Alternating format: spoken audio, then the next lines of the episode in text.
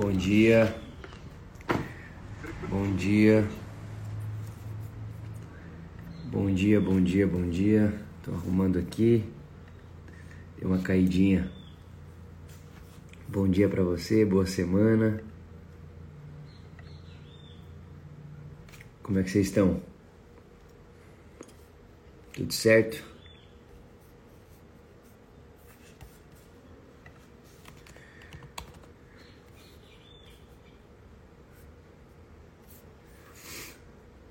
Tudo bem? Tudo certo por aí?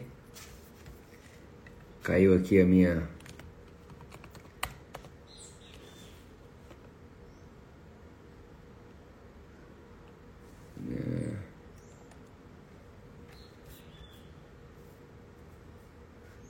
Bom dia. Vamos entrando aí todo mundo. Tá todo mundo ouvindo bem?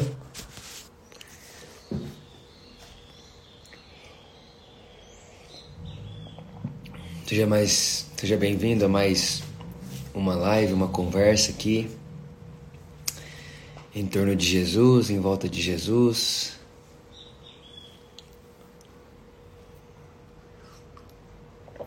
Bom dia da Sérvia. Bom dia, Esté. Esté. Quatro da manhã na Flórida. Sônia, você, um beijo em você. Bom dia, Mari, Rodolfo.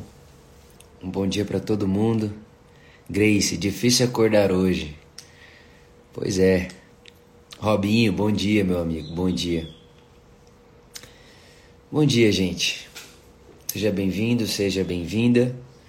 Hoje eu quero continuar a nossa fala aqui sobre esse primeiro hábito que eu não imaginaria que nós ficaríamos tanto tempo falando sobre ele, né, que é a oração. Hoje é a nossa quarta conversa e falamos muito sobre oração aqui já. E eu vou tentar, é, de alguma maneira, encerrar esse assunto hoje de oração, para a gente poder caminhar para um outro, para um outro tema, para um outro hábito, certo? Então, antes de a gente começar, eu quero é, só dizer a você, talvez você está chegando aqui agora e você ainda nem não, não tinha visto, não tinha é, não estava sabendo dessas lives. Eu estou fazendo essas lives uh, hoje, hoje é o quarto dia e a ideia, né, o objetivo que veio ao meu coração é de alguma forma tentar incentivar os hábitos que transformaram a minha vida. Então tem aquela máxima, né? É, primeiro nós criamos os nossos hábitos e depois os nossos hábitos nos criam, nos formam. Então eu quero compartilhar com vocês sobre hábitos que transformaram a minha vida. E eu estou falando primeiro sobre o hábito da oração. A oração sendo esse vasto território que cabe dentro dela da oração, da, do silêncio ao choro, ao grito. Né? A oração como esse vasto território que cabe ah, desde a, o meu lamento até a minha gratidão. Né? Bom dia, Maris, Pedrinho. Bom dia a vocês. Então a gente está dentro desse assunto sobre oração. E todo dia nós estamos fazendo de alguma forma parte prática de algo que eu chamo de contemplação. Contemplar Deus, contemplar. É, é, trazendo para uma linguagem mais rotineira, usar a imaginação. Então, se você pode aí onde você está, eu queria que você se, se assentasse. Aí você fala, ah, Vitor, não posso fazer deitada? Pode, mas você pode dormir, né? E pode, você pode ficar meio, né? Vocês não estão ouvindo, não? Alguém perguntou cadê o som? Vocês estão ouvindo, gente? Estão ouvindo, né? Tudo certo, né, com o som.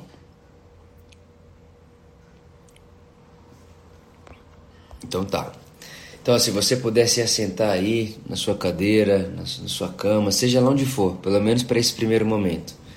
E o que, que nós estamos fazendo? Nós estamos o, o, utilizando a imaginação para visualizarmos o, o, nosso dia. Então, qual que é a, a primeira coisa né, que eu faço no meu dia a dia? A primeira coisa que eu faço no meu dia a dia é visualizar todo o meu dia na companhia de Jesus. Então essa é a primeira coisa que eu faço.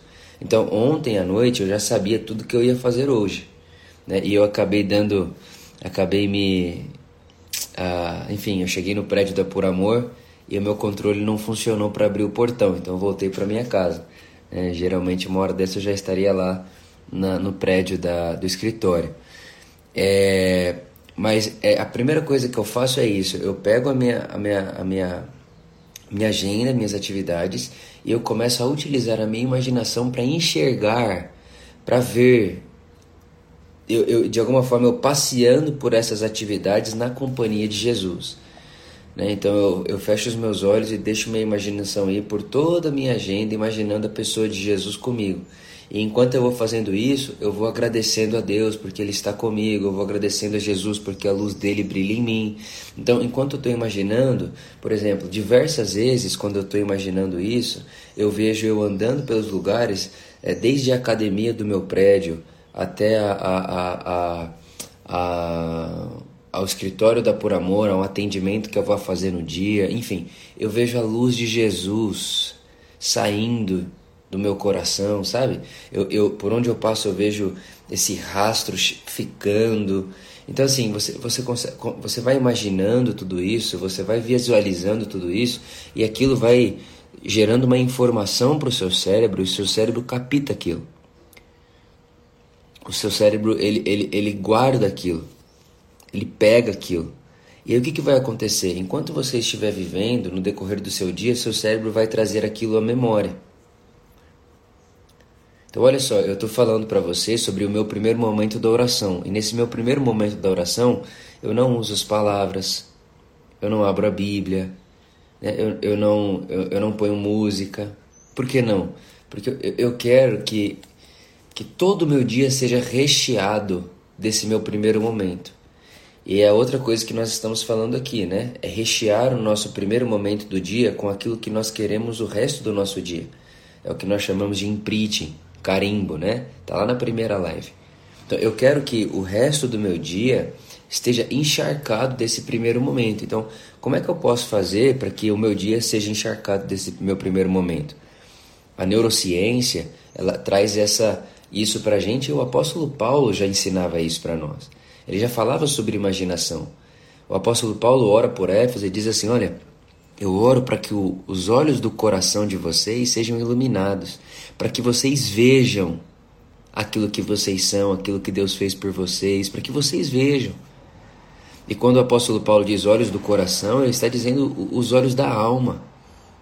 E a imaginação é um, um, uma, uma, um presente de Deus. A imaginação é um presente dado a nós, como, como seres humanos, para que nós possamos ver o invisível ouvir o inaudível e tocar o intocável.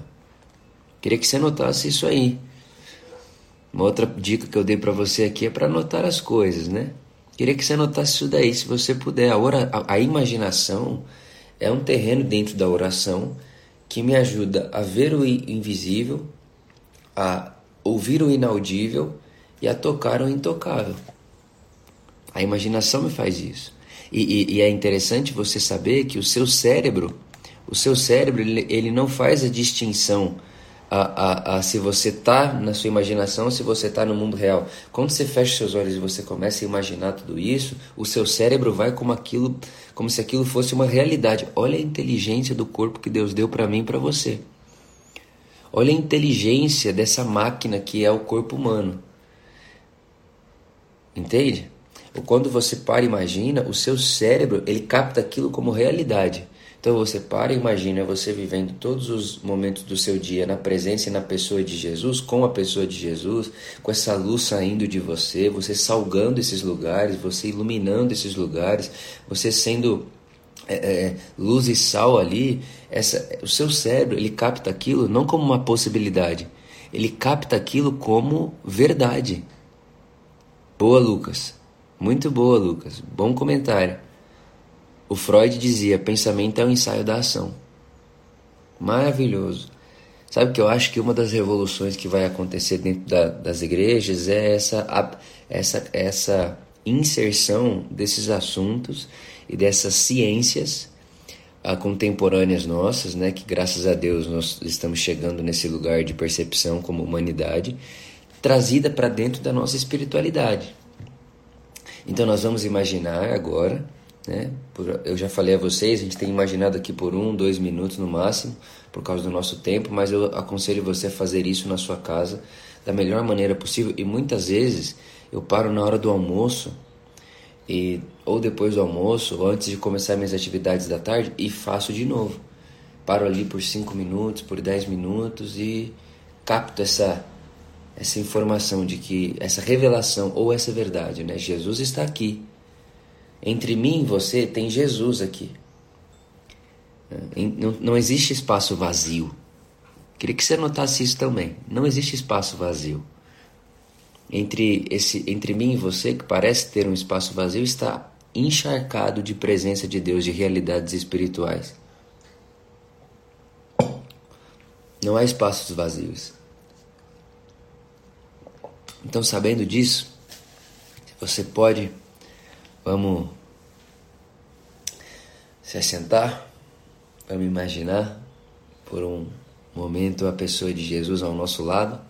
E se você quiser, né, eu acho que é até interessante isso. É, se você quiser, imagina só Jesus aqui agora com a gente nessa live.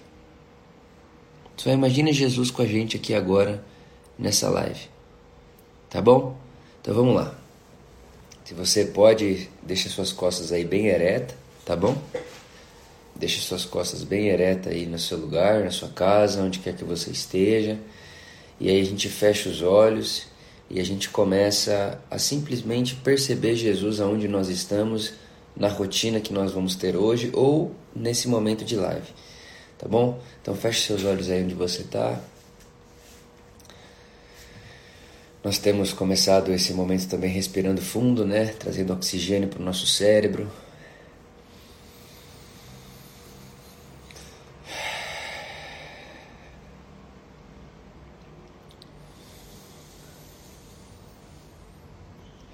Respira fundo. Agora visualize aí. Visualize Jesus entre nós.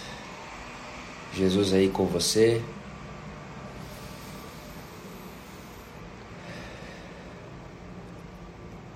E aí, com seus pensamentos, você pode agradecê-lo, tocá-lo, ou simplesmente enxergá-lo resplandecendo através de você enquanto você vive a sua vida no seu dia.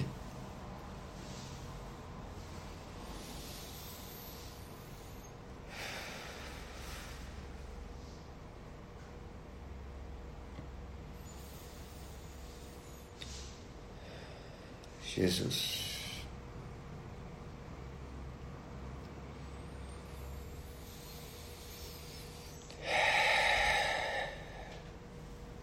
Jesus.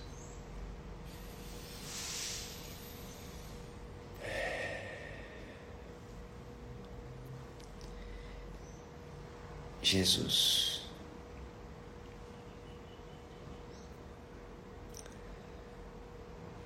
Talvez você perceba seus pensamentos tão distraídos, e esse é muito comum. Muitas pessoas sentem seus pensamentos distraídos. E o conselho que eu dou para vocês é não tente brigar com eles, porque se você tentar brigar com seus pensamentos, você vai se distrair mais. Simplesmente deixe eles passarem. Deixe eles passarem. E se concentre naquilo que você quer visualizar. Jesus, a presença de Jesus, sua rotina com Jesus, ou esse momento com Jesus, Jesus encharcando esse espaço vazio entre nós, com a sua graça, com o seu brilho, com a sua luz. Obrigado, Jesus. Muito obrigado. Amém. Amém.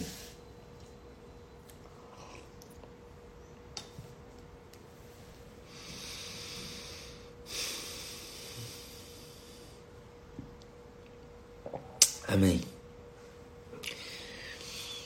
Amém.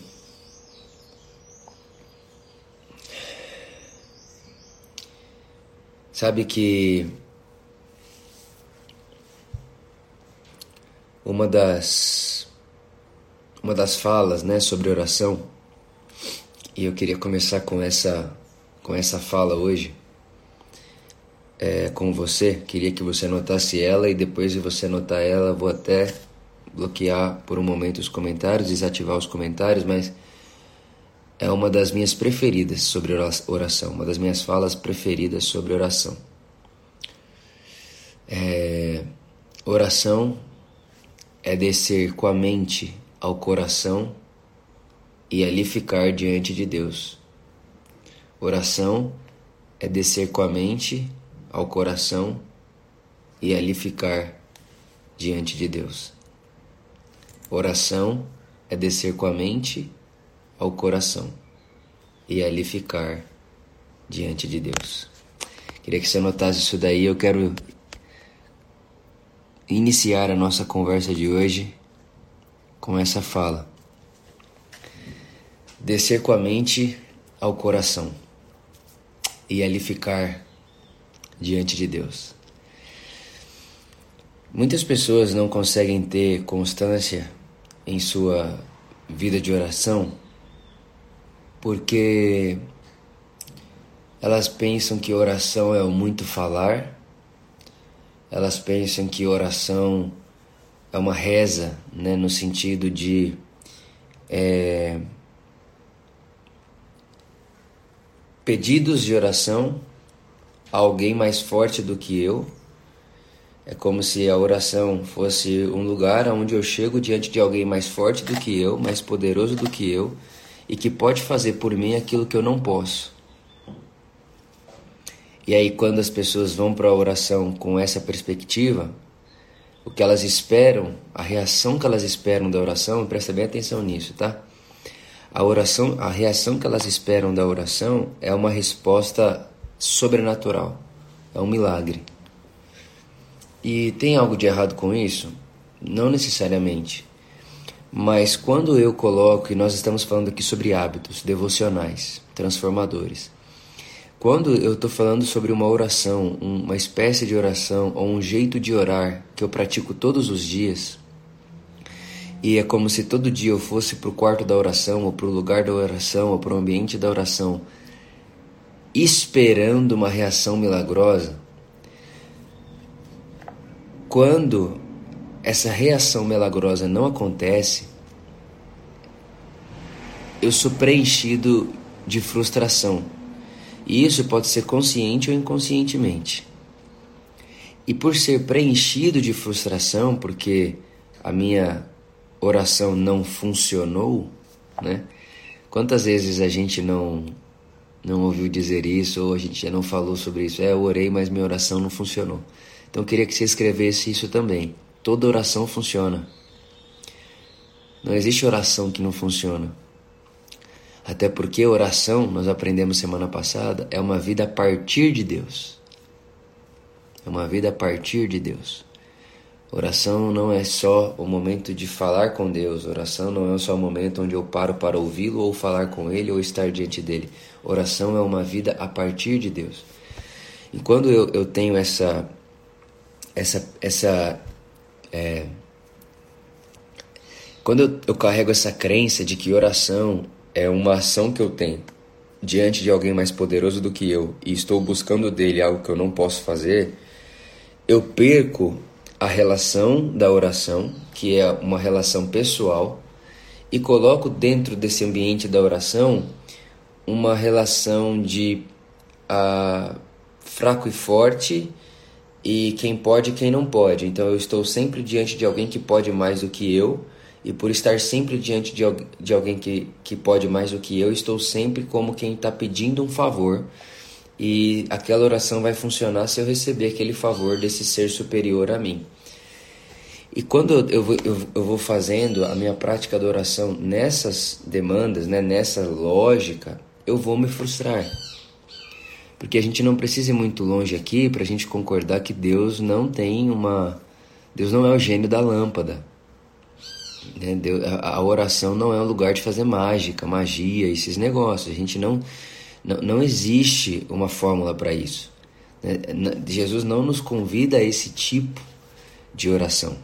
Então, quando eu vejo essa fala, a oração é como descer, é descer da mente ao coração, eu consigo aprender algumas coisas sobre oração. A primeira é que oração é o lugar de enxergar Deus com os olhos da alma. A oração é o lugar de estar diante de Deus com os olhos interior, com os olhos do nosso interior. A oração é o lugar de enxergar Deus dentro. A oração precisa ser uma realidade interior. A, a, a, minha, a minha métrica da reação da oração que eu tenho, da vida de oração que eu tenho, não deve ser algo externo a mim. Eu preciso olhar para o Vitor e falar assim: caraca, Vitor, você está diferente. Você está mais calmo, você está mais manso, mais humilde. Você está você tá, você tá é, mais paciente. Vitor, você não está mais com aquele senso de arrogância. Isso daí é sua vida de oração, é estar diante de Deus. Porque se você ler a sua Bíblia, lá em 2 Coríntios, capítulo 3, versículo 18, diz que todos nós, com o rosto descobertos, contemplamos por meio de um espelho a glória do Senhor, estamos sendo transformados segundo a sua imagem. Sabe, e, se eu dissesse a você que, que oração é um lugar de transformação, Oração é um lugar de transformação. E não só transformação daquilo que eu pensava e já não penso mais. É transformação da minha face. É transformação na minha postura, na minha, na, na minha, na, no meu jeito de me posicionar na vida. Oração é transformação. Oração é o lugar onde eu me coloco diante do Criador e ele molda o Cristo em mim. Oração é esse lugar aonde eu entro e quando eu saio, eu saio mais parecido com a pessoa de Jesus. Esse é o lugar da oração e eu queria dizer isso a você. Se você e eu, se nós nos colocarmos na oração com essa motivação, nós não vamos nos frustrar. Nós não viveremos como pessoas frustradas com as suas vidas de orações não viveremos. Enquanto a gente achar que a oração é o lugar de movimentar o milagre, nós vamos ficar frustrados uma, duas, três, quatro vezes. Porque a vida, irmãos, a vida, ela é cheia de altos e baixos. E Jesus conviveu com isso. Por exemplo, você sabe que um dia Jesus chamou Pedro, Tiago e João e levou Pedro, Tiago e João para orarem com ele, né? E lá nessa montanha, eles subiram na montanha, e quando eles estavam lá nessa montanha, a Bíblia diz que Jesus se transfigurou. Mateus 17, o monte da transfiguração. Presta bem atenção nisso. Então, o monte se transfigurou. Jesus se transfigurou no monte, ele ficou brilhando mais que o sol. E aí, Jesus, quando estava com a face transfigurada, a Bíblia diz para nós que aparecem diante dele Moisés e Elias. Então você imagina, tá ali Pedro, Tiago e João, Jesus transfigurado, Moisés e Elias. E mais do que isso, a Bíblia diz que vem uma voz do céu e fala com ele, que é o Pai. O Pai rasga os céus e diz assim: Este Jesus é o meu filho amado. A ele ouve. Aí o que acontece? Olha só esse ambiente de glória, né? Olha só esse ambiente de satisfação, de alegria. Né? É como se, se a vida é feita de altos e baixos, esse é um momento alto. Está ali Pedro, Tiago, João, Jesus transfigurado, Moisés e Elias e a voz do Pai audível para todos eles ali. Sensacional. Aí o que, que Pedro diz? Ah, Jesus, por que, que a gente não faz uma tenda e mora aqui? Sabe, Pedro representando muitos de nós, eu, você, muitos não, né? Todos nós que se pudéssemos escolher, viveríamos só nos momentos altos da vida. Nos momentos altos da vida. Jesus, por que, que a gente não monta uma tenda nesse momento da minha vida que é o melhor momento que eu já vivi na minha vida? Jesus, por que, a gente não monta uma casa nesse lugar da minha história porque é o melhor momento da minha história? Jesus, por que a gente não monta uma, uma cabana aqui e fica aqui para sempre? Porque aqui é o lugar que eu quero estar. Aí a Bíblia diz que Jesus olha para Pedro, Tiago e João não responde essa pergunta e diz: Vamos descer daqui. Vamos voltar para a vida. Vamos voltar para a vida porque a vida não é só picos. A vida é picos e vales. Agora, olha só que interessante. Jesus leva Pedro, Tiago e João para o Monte da Transfiguração, que é o pico da vida, né? Que é o lugar onde Jesus se transfigura, aparece Moisés, aparece Elias, uma voz do céu e tal, maravilha. Só que depois Jesus leva as mesmas três pessoas para uma outra montanha. Sabe qual é o nome dessa outra montanha? É o Jardim de Getsemane. Os mesmos três que estavam com Jesus nesse momento de pico são os mesmos três que vão estar com Jesus no Getsemane, com Jesus suando sangue. Porque a vida, ela acontece entre o Monte da Transfiguração e o Jardim do Getsemane. A vida é isso aqui, ó. Monte da Transfiguração, Getsemane. Monte da Transfiguração, Getsemane. Só que quando você repara e vê bem a história, você vai perceber que tanto no Monte da Transfiguração quanto no Getsemane, Jesus está ensinando algo para nós. No Monte da Transfiguração, ele está diante do Pai. No Getsemane, ele está diante do Pai. A vida é feita de picos e vales. E o que eu estou querendo encorajar você é no Getsemane e no Monte da Transfiguração. Esteja com seu coração diante do Pai.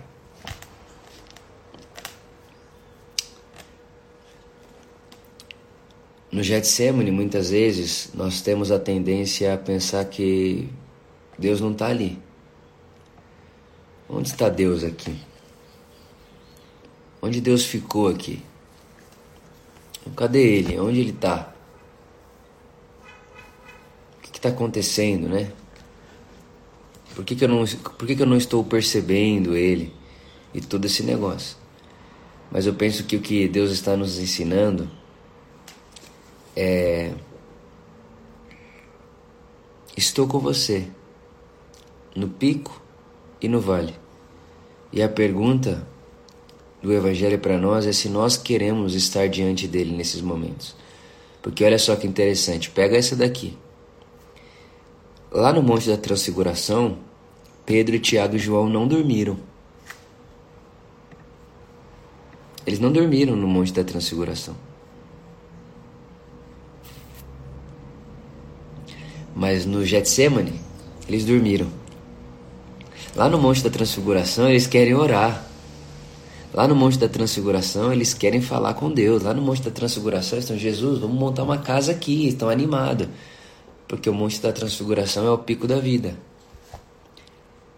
Mas quando eles estão lá no Getsemane, na dor, no sofrimento, no dia mal, eles foram dormir. Eles foram dormir. E vê se não parece muito com a gente. No dia que tá tudo bem, no dia que tá tudo maravilhoso, a gente tem um cântico de alegria, de gratidão a Deus. Deus, vamos ficar aqui. Mas e quando tudo vai mal? Será que a gente vai dormir?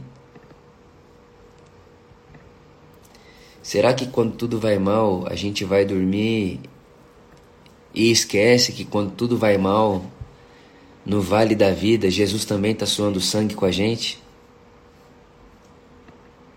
Sabe?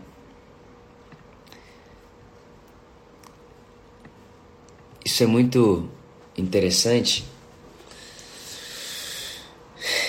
E isso é muito especial para os nossos dias. Pedro, ele queria habitar na luz do monte. Mas Jesus aponta para baixo, para a ambiguidade da vida. Guardem, olha só isso, preste atenção. O que nós precisamos fazer? Guardar a experiência do monte como esperança. A gente precisa guardar a experiência do, do, do alto como esperança. Para que lá no vale, no Getsemane, a gente possa fazer o que uh, disse Davi. Quero trazer à memória o que me dá esperança. Então preste bem atenção nisso. Preste atenção nisso. Ó. A vida é picos e vales, certo? Picos e vales. Qual que é a grande sacada? O que, que a vida de oração traz para mim e para você? Quando você ora e quando você se põe diante de Deus no pico e no vale, tem uma coisa que acontece. A próxima vez que você sair do vale, porque o vale não dura para sempre, o choro dura uma noite, não dura para sempre. Né? Nem vale dura para sempre, ou não deveria durar, né? Muitas pessoas ficam presas no vale, mas nenhum vale dura para sempre, não deveria durar. Quando eu estou com Jesus no pico da montanha, Ele está me ensinando o seu amor, a sua graça e tudo isso, sua companhia. Mas quando eu estou no vale, Ele também está me ensinando o seu graça, o seu amor, a sua companhia, de outras maneiras, de outras formas ativando inclusive, né, já que nós começamos a falar de cérebro, outras partes do nosso cérebro. Agora, olha só, se no vale eu estou diante de Deus, quando esse vale acabar, eu vou voltar para um pico, mas eu volto diferente do que eu era no primeiro. Eu volto mais parecido com Jesus e vice-versa. E vai acontecendo que eu viverei altos e baixos mas nunca serei o mesmo no meu próximo alto e nunca serei o mesmo no meu próximo vale. Essa é a inteligência. E aí, quando eu estiver no meu próximo vale, eu vou utilizar da minha montanha, da minha é, é, é, do, do meu alto lugar como esperança, como memória. Sabe, às vezes nós temos memória de peixe. A gente esquece do que Deus fez com a gente, a gente esquece do amor dele por nós a gente esquece do que ele. E aí, quando a gente começa a esquecer, a gente fica muito ingrato, a gente guarda rancor de Deus, a gente vai achando que Deus não vai, não está respondendo a minha oração e todo esse negócio. E não, não é por aí. Aprenda isso. A vida é feita de altos e baixos. E quando eu aprendo a dispor o meu coração diante de Deus nos dias altos e nos dias baixos, eu estou caminhando por um lugar onde ah, o Cristo, que é transfigurado no Monte da Transfiguração e sua sangue no Getsemane, está sendo formado em mim. Eu penso, irmãos, que uma das coisas que mais revelam se alguém está ou não se cristificando é o quão ser humano essa pessoa está se tornando. E não dá para a gente ser ser humano achando que a vida é só montanha alta, só momentos de hype. Não dá para ser ser humano assim. Para ser ser humano, tem que ouvir Jesus olhando para mim, para você e dizendo: "Vamos voltar para a ambiguidade da vida. Vamos voltar para a vida, vamos descer a montanha". Porque não há por que ter essa experiência do alto da montanha, com Jesus transfigurado, o Pai falando do céu, Moisés e Elias, toda essa experiência, se não for para descer da montanha e servir as pessoas e libertar as pessoas. Tanto que nesse Mateus capítulo 17, assim que Jesus desce a montanha, ele já vai libertar uma pessoa que está aprisionada por espíritos imundos. Entende? Tem uma fala do, do Boff que eu gosto muito. Ele diz: Jesus era tão humano que só podia ser Deus.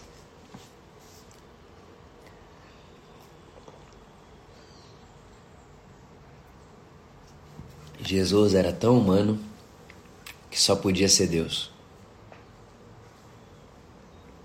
Jesus era tão humano que só podia ser Deus.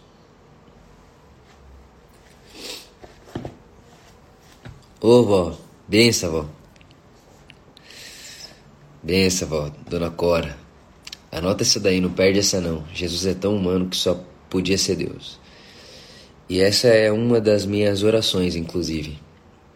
Quando eu estou diante de Deus, uma das minhas dos meus desejos e da minha busca é que eu me torne mais ser humano. Que eu me torne mais ser humano. Bom, gente, eu acho que era isso que eu tinha para falar, é, que eu trouxe para falar para vocês sobre oração. Mas como eu disse, eu quero fechar esse assunto, né, de oração, então se você tiver alguma pergunta aí, eu posso usar esse momento agora para a gente responder essa pergunta sobre oração, tá bom? Então eu quero responder sobre oração, sobre esse primeiro hábito aí que a gente colocou aqui. Oração. Então, se alguém tiver alguma pergunta aí, manda ver, pode mandar pergunta aqui na, na caixinha que eu vou abrir aqui e a gente fala mais um pouquinho sobre oração. Estou aqui à disposição. Temos mais alguns minutos aí, caso a gente precise. Se não, o que eu tinha sobre oração para passar por você, para você por enquanto, as minhas práticas devocionais passeiam por aí.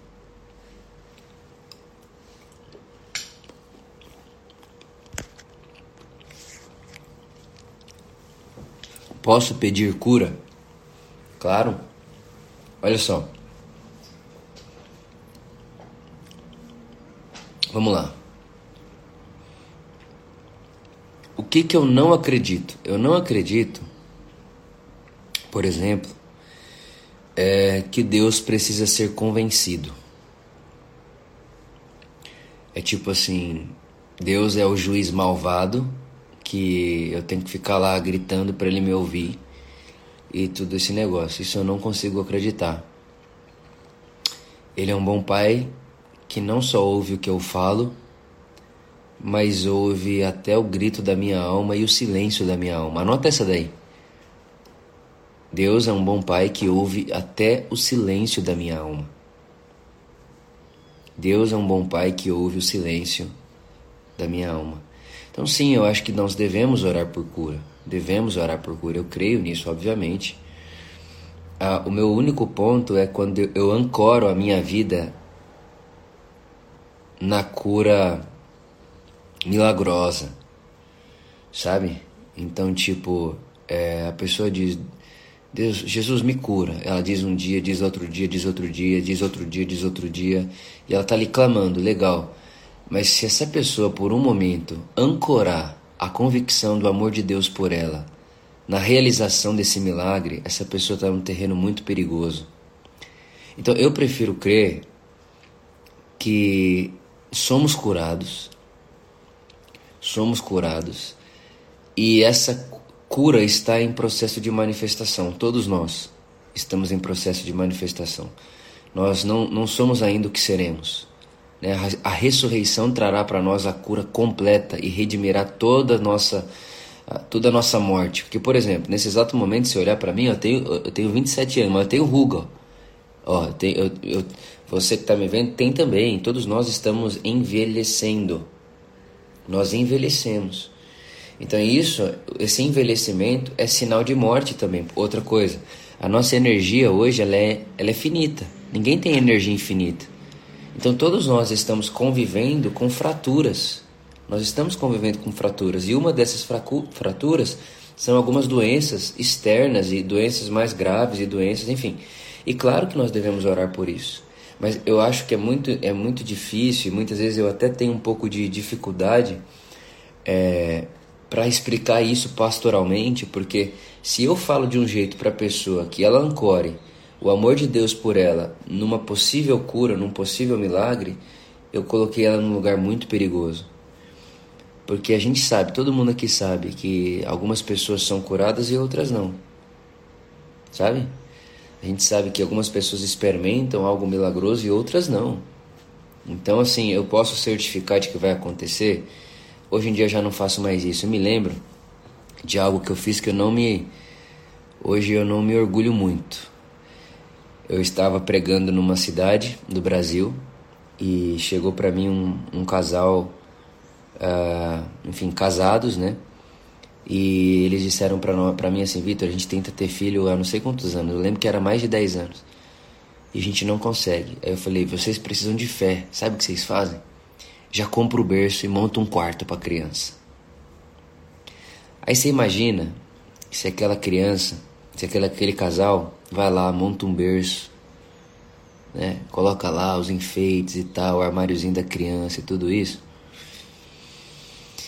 Você imagina se eles fazem isso e não nasce um bebê? Eu não sei o que aconteceu com eles. Eu falei isso para eles, eles disseram que iriam fazer. Eu não sei o que aconteceu, eu não sei se eles fizeram, se não fizeram. Mas eu fico pensando, já imaginou se eles fazem e não nasce bebê? Que decepção, que frustração. Entende? Então, assim, eu jamais diria que Deus põe enfermidade em alguém.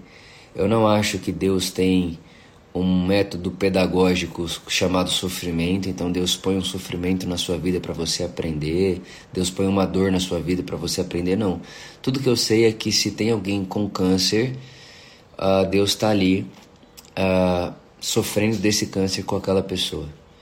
A revelação que Deus faz em Jesus não é que ele tem superpoderes, é que ele chora, chora, sua sangue ele tem sentimentos de aflição e também sabe fazer festa e multiplicar água em vinho.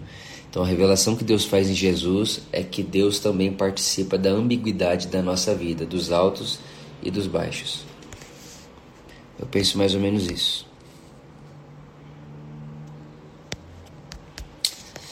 Ah, deixa eu ver aqui uma pergunta.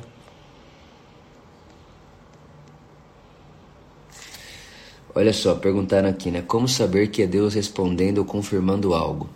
Queria muito pedir para você assistir a nossa segunda ou terceira live, agora eu não me lembro, mas eu lembro que eu coloquei no, na legenda da live, tá? Tá logo aqui, pertinho aqui no meu feed.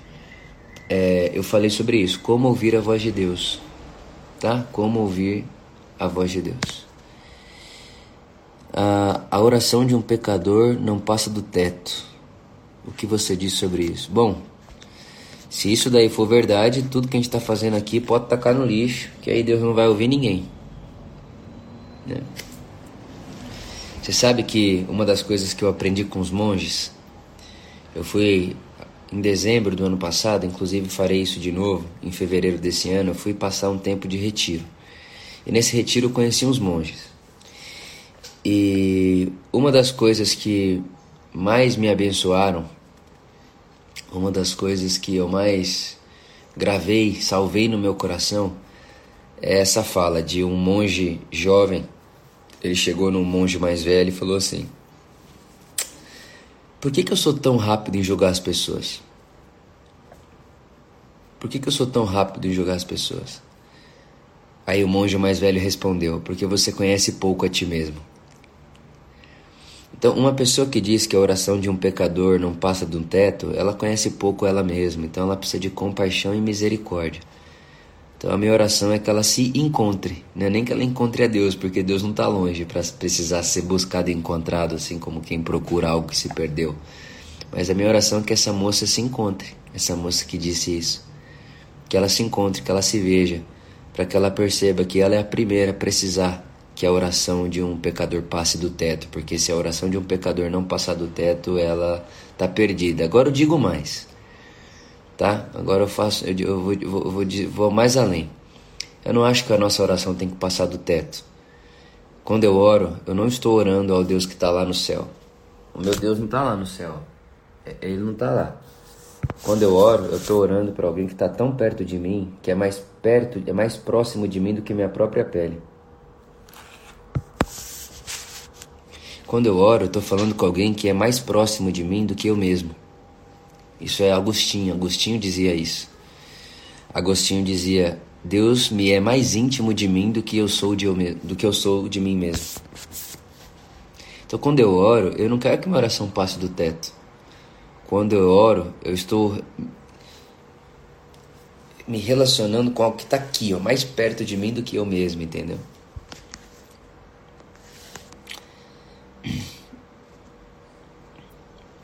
Deixa eu ver aqui.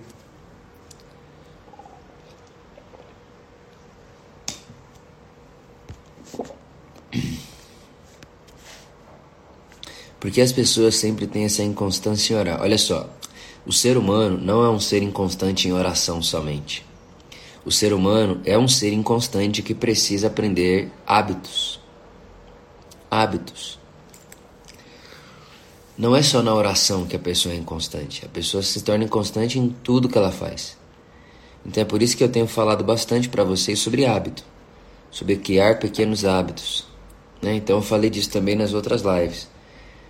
Mas ninguém é inconstante na oração sem ser inconstante no resto das coisas. Mais uma das coisas que a pessoa é inconstante é na oração. Então a gente não precisa aprender a ser constante na oração, a gente precisa ser constante na vida. E aí, aprendendo a constância na vida, a gente pode ser constante no que a gente quiser. Tá? Então, eu diria que isso não tem a ver com a oração, é com a pessoa. E eu diria para essa pessoa: faça uma repetição de tarefas e de ações e de hábitos. Aí foi o que eu falei acho que na última, na última live. Hábito é a repetição das tarefas. Hábito é a repetição de rotina. Então faça todo dia, faça todo dia, faça todo dia até que se torne um hábito. E aí nesse exato momento, por exemplo, eu não estou eu não estou pensando em respirar porque respirar para mim é um hábito encarnado em mim. De tanto que eu respirei na minha vida, hoje eu não preciso mais pensar em respirar. Eu não tenho que ser constante na respiração. Eu sou naturalmente. Então é por aí que eu penso, tá bom? Pô, café com ou sem açúcar? Sem açúcar, completamente importante para saber o caráter cristão. É verdade, ó. cristão que toma café com açúcar. Olha só, Jason, na Bíblia diz: vigiai e orai, nessa ordem. Pode explicar sua visão sobre? Claro. Claro. Olha só, vamos lá. O que é vigiar? O que é vigiar, primeiro? Manda aí, vamos ver. Manda umas respostas aí, gente. O que é vigiar? Quando eu falo vigiar, o que vem no seu coração? Escreve aí pra mim, deixa eu ver.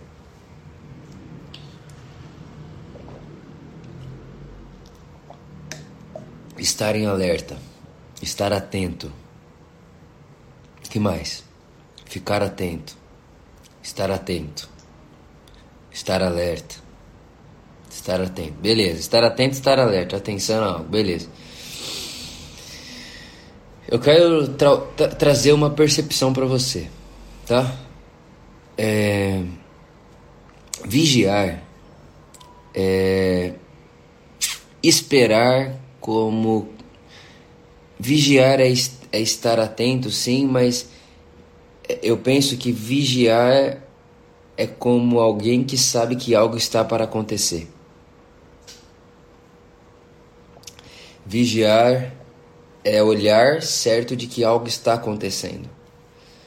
Então, por exemplo, é, quando eu vigio e oro, eu não estou orando despretensiosamente. Quando eu vigio e oro, eu estou orando, sabendo que enquanto oro estou sendo transformado e estou com a minha atenção nessa transformação. Gente, olha só, tudo na vida a gente faz para ter resultado. Tá? E oração também. Eu oro porque eu quero resultado. A grande questão não é se você ora para ter resultado. A grande pergunta é qual é o resultado que eu espero da minha oração. Então, por exemplo, quando uma pessoa vai, vai orar e ela quer que Deus dê um milhão de reais para ela, tá? Então ela vai orar, ela quer que Deus dê um milhão de reais para ela. Tudo que apitar no celular dela, ela vai olhar rapidamente, ela vai estar tá vigiando o celular, ou seja, olhando atentamente para o celular, esperando que algo aconteça no celular, para ver se não é a mensagem do gerente dela falando: o que aconteceu? Caiu mil reais na sua conta milagrosamente. Então, uma pessoa que está orando por um milhão de reais, quando ela vigia e ora, ela fica olhando a notificação do banco, do celular, para ver se caiu um milhão de reais ali milagrosamente. Agora, quando uma pessoa vai para a oração e a motivação dela é ser como Jesus, é ser transformado à imagem de Jesus, ser transformada à imagem de Jesus, ela não vai ficar olhando e vigiando atenta no celular dela. Ela vai ficar atenta em si mesma. Ela vai ficar atenta nas situações da vida que vão pedir e exigir dela essa transformação. Essa transformação. Então, por exemplo, hoje de manhã eu acordei cedo e fui pro prédio da Por Amor. Cheguei lá, o meu controle não funcionou. Eu fiquei com muita vontade de ficar muito irritado. Muita vontade. Muita vontade. Por que, que eu fiquei com vontade de ficar irritado? Porque meu negócio não funcionou. Eu queria fazer a live lá da Por Amor, porque quando acabasse eu já estaria lá e tudo isso. Mas voltei para cá. Tive que voltar para minha casa. E aí eu tenho. Aquilo ali é onde eu tô com a minha atenção. Aquilo ali é onde eu tô vigiando. Eu vigiei naquele momento para que eu não me tornasse algo que a oração não me faz. Entendeu? Então, pera, eu queria ficar irritado, queria ficar bravo. Como que eu faço para não fazer aquilo? Eu preciso estar alerta, preciso estar vigiando. Então é ficar atento às situações da vida que me que põe para fora o Cristo em mim e que põe para fora a pessoa de Jesus e não o que a situação tiraria de mim se eu não tivesse uma vida de oração. Então eu penso mais ou menos isso. Para mim isso daí é vigiar. Vigiar e orar. Orar e vigiar.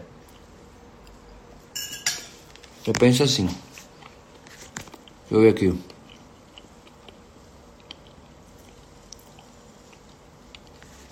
Olha só. Indica um bom livro cristão para quem está criando o hábito da leitura. Para quem está criando o hábito da leitura, eu indicaria meu clube do livro. Né? Então a gente tem um clube do livro, a gente está lendo juntos, uh, com mapa de leitura, resumo, live de conversa sobre. Então tem um link aqui na bio, tá bom?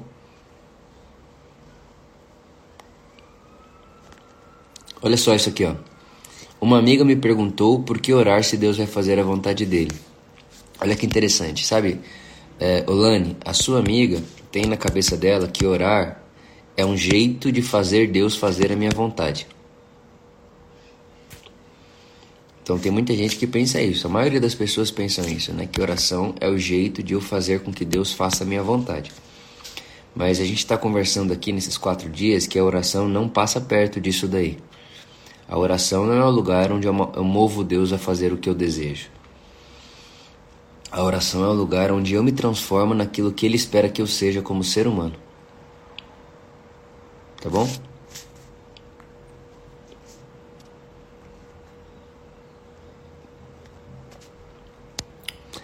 Quando oro pedindo paciência, você acredita que Deus coloca situações para testar essa... Olha, irmãos, não sei como que é a vida de vocês, mas acho que Deus não precisa fazer esforço não para colocar a situação na nossa vida que requer de nós paciência. A vida é assim. Acho que nem precisa de Deus movimentar nada para ter situações que requerem da gente paciência.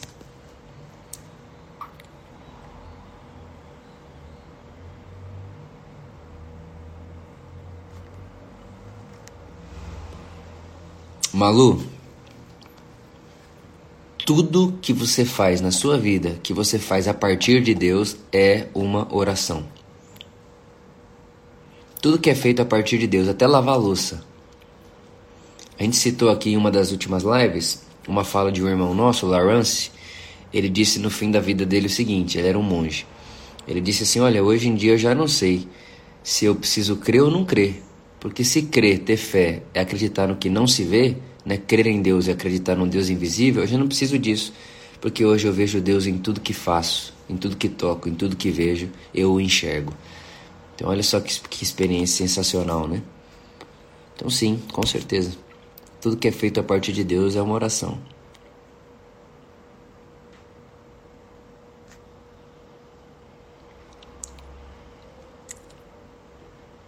Orar enquanto faz caminhada, dá para conciliar? Claro. Claro, claro, claro.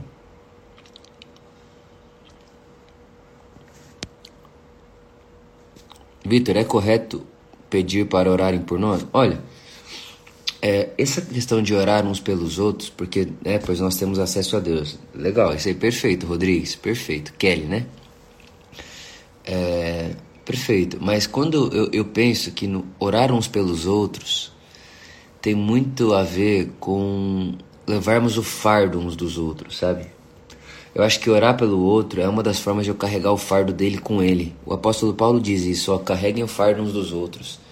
Ajudem uns aos outros a carregarem os seus fardos.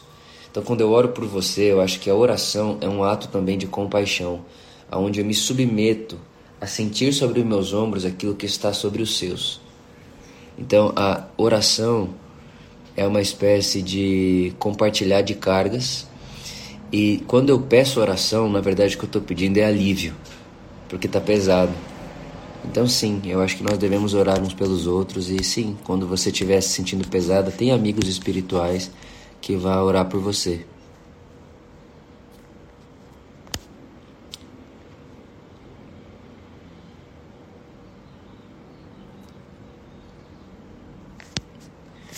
Consigo algo pela oração, milagres, curas, ou é tudo a questão de aceitar a vida? Ó, oh, nenhum nem outro. É o que eu falei aqui hoje, um pouco do que eu falei aqui hoje. É, não descarte o milagre, até porque né, o Einstein dizia: ou tudo é milagre ou nada é. Por exemplo, que nós estamos vivendo aqui é um milagre. Tem gente lá no Japão que ouve isso aqui que eu estou falando ao vivo, simultâneo. Você consegue ver isso como milagre? Eu vejo. Milagre eu vejo que é tudo aquilo que Deus nos presenteia. O respirar, que, o ar que estamos respirando, tudo é milagre. Uma criança sorrindo, um bebê chorando, tudo é milagre. Então Einstein dizia isso, né? O tudo é milagre ou nada é. Então eu prefiro aceitar a vida desse jeito. Então eu aceito a vida como quem recebe um milagre, como quem recebe uma dádiva. Agora, existem coisas que não estão na nossa alçada e eu não incentivaria ninguém a tentar manipular isso daí. Olha, tem duas pessoas do Japão aqui. Olha que massa. E para eles lá é seis da tarde, né? Olha que benção, irmãos. Sensacional.